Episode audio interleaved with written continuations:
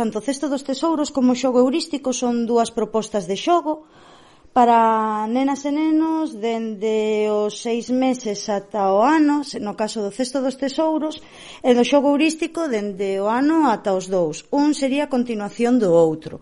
eh, o principal desta proposta de xogo é eh, que vamos a empregar eh, obxetos cotiás como xoguetes para os nenos. Eh, utilizaremos eh, ma eh, materiais naturais, eh, cartón, eh,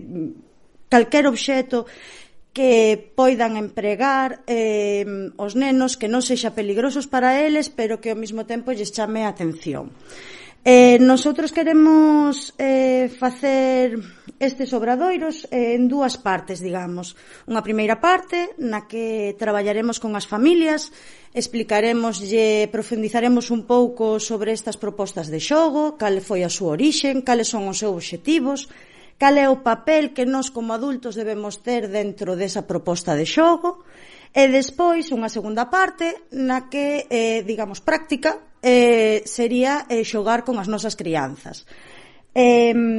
este tempo de, de xogo con as nosas crianzas eh, queremos tamén que sexa un tempo de comunidade, de que as familias eh, con nenos e nenas de idades semellantes pois compartan as súas inquietudes, eh, momentos que nos que están as súas, eh, as, seus, as súas nenas e os seus nenos.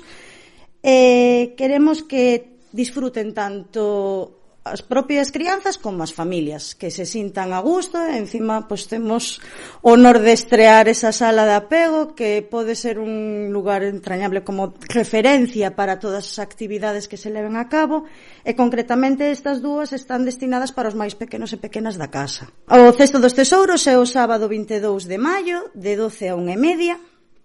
Esas, este obradoiro está destinado para as nenas e nenos de seis meses ata o ano. E o xogo eurístico é o seguinte sábado, o sábado 29, e está destinado para nenas e nenos dendo ano ata os dous. Nos dous casos se trata de obradoiros que van levarse a cabo, como adiantou María, no, no, na Casa da Cultura, no Viejo Pancho, nunha sala que habilitamos, que esperemos que disfrutedes e que podamos facer moitas máis cousas, que vamos chamar o espazo apego, e vai ser de 12 a 1 e media eh, os dous sábados. Ao haber prazas limitadas, precisamos que as familias anoten antes, seguro que vades disfrutar un montón, que, como decía María, tamén é importante, non só que disfruten as crianzas, senón as familias, ese momento no que tomo, todos temos un montón de inquedanzas que non sabemos moi ben, se eso solo nos pasa a nós, se tamén a outros, está, está moi ben esa, esa forma de, de participar nos obradoiros. Bueno, e para anotar vostedes dúas canles. O ben o teléfono da área de cultura, que é o 982 131 565, ou no enderezo electrónico que é cultura.ribadeo.org. O prazo para inscribirse remata sempre os xoves antes de cada obradoiro ás dúas da tarde. É dicir, por exemplo, para o primeiro obradoiro, que vai ser o sábado 22 de maio, o prazo remata o xoves 20. Así que animamos vos a participar e a disfrutar con María Novo.